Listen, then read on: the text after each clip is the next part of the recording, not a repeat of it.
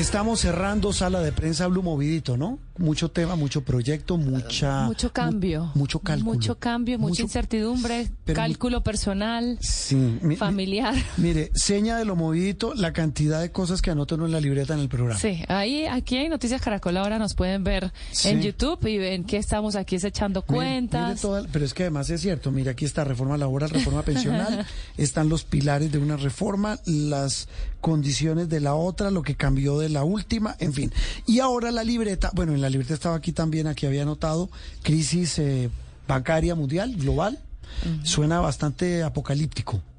Pero también ahora... Se atajó, se atajó, pero pues ahí está una sombra. No sabemos. Hay ¿no? una sombra Sí, ahí. no se sabe. Sí. Bueno, la otra, el otro tema que tengo aquí en la libreta que teníamos anotado es uno clave y tiene que ver con dos temas gruesos. El gobierno en las últimas horas, el- a través del Ministerio de Transporte, anunció una denuncia, un proceso penal contra la aerolínea Viva. ¿Le suena familiar la aerolínea Viva por todo lo que ha pasado? Sí, bastante. Pues con todo lo que dice una estafa grabada masiva, en fin. Pero más allá de eso, está de por medio entender qué hay detrás de lo que ha ocurrido con Viva y de lo que viene para un mercado tan competido. El doctor Andrés Barreto eh, es tal vez una de las personas que más sabe en Colombia de competencia entre empresas, de mercados. De hecho, fue superintendente de industria y comercio eh, y le tocó torear unos eh, ejemplares bastante bravos y entre esos los que tenían que ver con fusiones como Avianca y Viva. Doctor Andrés Barreto, un gusto saludarlo y gracias por estar en Sala de Prensa Blue. Juan Roberto, buenos días, muchas gracias. Bueno, doctor Andrés, eh, hoy eh, usted me, me recuerda, siendo superintendente, a usted le tocó exactamente qué hacer en el caso de Avianca y Viva, si le tocó asumir o atender algo de ese, de ese asunto tan complejo.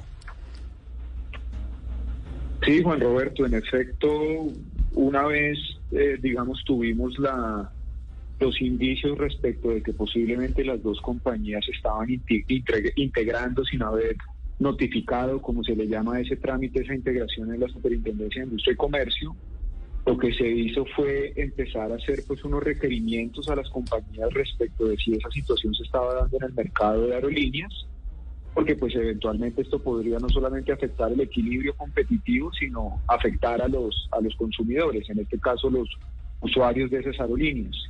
Eso pues lo alcancé a dejar yo andando, como se dice coloquialmente, en el mes de julio, agosto del año pasado, cuando entregué mi puesto como superintendente. Y pues hoy día ya hemos visto que se ha materializado en otras actuaciones de la autoridad de competencia y en otros hechos pues, que son de público conocimiento, como ustedes lo han anotado.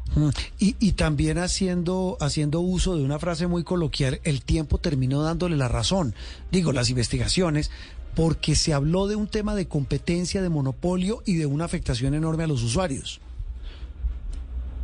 Por supuesto, lastimosamente yo no entiendo a veces por qué las compañías no entienden que el mejor camino es uno, pues acercarse a las autoridades, sobre todo cuando es una obligación notificar sus integraciones, o dos, pedir precisamente también esa asesoría a la autoridad de competencia de qué deberían hacer.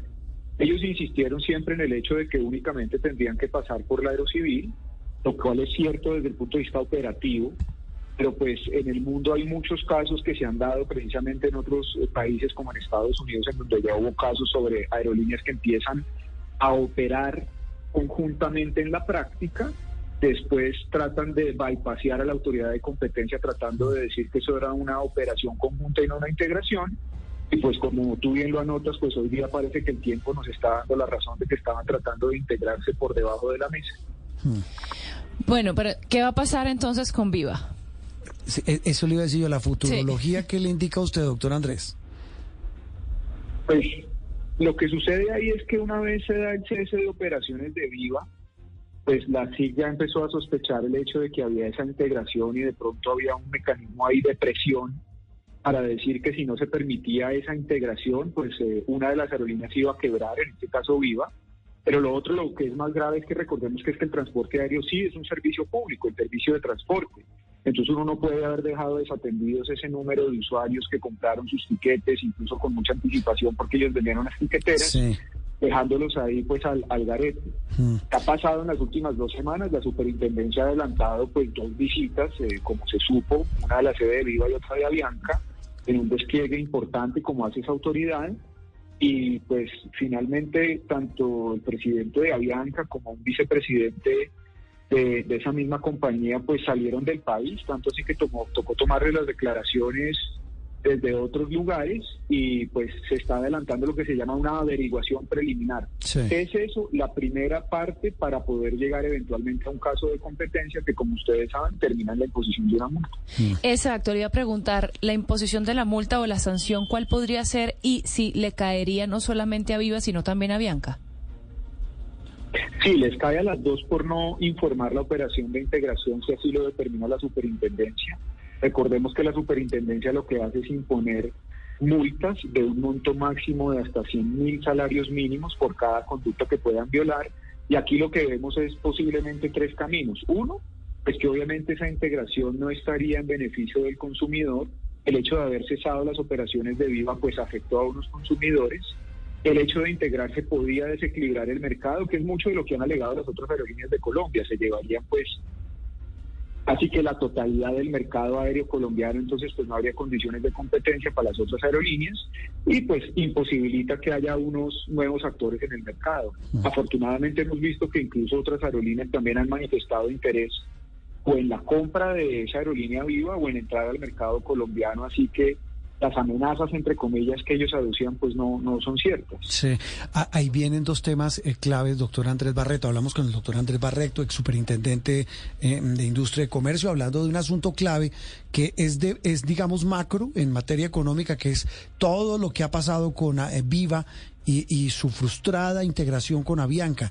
Pero más allá de eso, doctor Andrés, ahí viene un asunto fundamental que es el del mercado, y usted lo mencionaba hace un instante. Es que alguien diría, oye, usted es muy cándido, Juan Roberto, pero es que, mire, se lo juro, lo, y lo hemos hablado usted y yo muchas veces, doctor Andrés, yo no doy crédito a que una empresa venda unos tiquetes sabiendo que no va a poder cumplirlos. Es que de verdad eso fue, eso me parece, yo no sé si esto me, me genere una demanda, pero a mí me parece, por decirlo menos, una infamia que una empresa a sabiendas de que iba a pasarle lo que le pasó finalmente, hasta la noche anterior, antes de parar los aviones, estaba vendiendo tiquetes, pero además hasta con cinco y cuatro, cinco o seis meses de, de plazo después de esos tiquetes, a sabiendas de que ya no iba a estar operando. Pues muy grave. Ahí lo que sucede es que la, vigilancia sobre la protección de los usuarios de, los servicios aéreos lo ejerce la Superintendencia de Transporte, que entiendo también ya tomó cartas en el asunto, abriéndole una investigación administrativa también en esa autoridad. Pero más grave aún es que el Ministerio de Transporte esta misma semana también presentó una denuncia penal por el delito de estafa, que pues, es un delito económico, precisamente por lo que usted anota, como previendo que van a cesar operaciones, que van a parar la flota, bien sea un mecanismo de presión o cualquiera de las estrategias que está intentando la compañía, pues es no solamente defraudar al consumidor, sino crear una situación de caos en el mercado aéreo, que es lo que estamos viendo ahorita, reubicar pasajeros, frustrar vacaciones, a puertas de Semana Santa, no es una conducta empresarial deseable. Y, bueno, le cambio de tercio, le cambio de tema, doctor Andrés, por otro que del que usted y yo hablamos muchas veces, siendo usted superintendente de industria de comercio, y me he acordado mucho de una entrevista que tuvimos hace algunos meses, e incluso días antes de retirarse del cargo, y es lo que está pasando con el fútbol. Ya vamos en inspecciones de la superintendencia a los equipos, a 11, también a la sede de la DIMAYOR, de la Federación de Fútbol, de la División de Fútbol Aficionado, me corrige usted, pero todo en torno a un asunto que para la superintendencia y para usted como super era clave y es el de las condiciones laborales de los futbolistas y de las futbolistas. Hablaba incluso una frase que me retumbó eh, cuando hablamos usted y yo hace meses, el tema de incluso de la esclavitud moderna en el fútbol. Así es, Juan Roberto. Pues digamos que fútbol y competencia se volvió un tema importante en la SIC. Recordemos que fue en el, en el propio año 2020 que se sancionó el cartel de la reventa de boletas, pero digamos que de ahí en adelante se empezaron a suceder muchas más situaciones. Una, que recibimos unas quejas formales eh, a través de un apoderado de varios eh, de las asociaciones de fútbol respecto de las restricciones y las limitaciones. ¿Qué quiere decir eso? Es, eh, pues, no dejan salir a los jugadores de los contratos, no los dejan jugar en otro equipo bloqueándoles la posibilidad y eso como lo anticipamos en esa entrevista de ese domingo, pues después detonó en esto.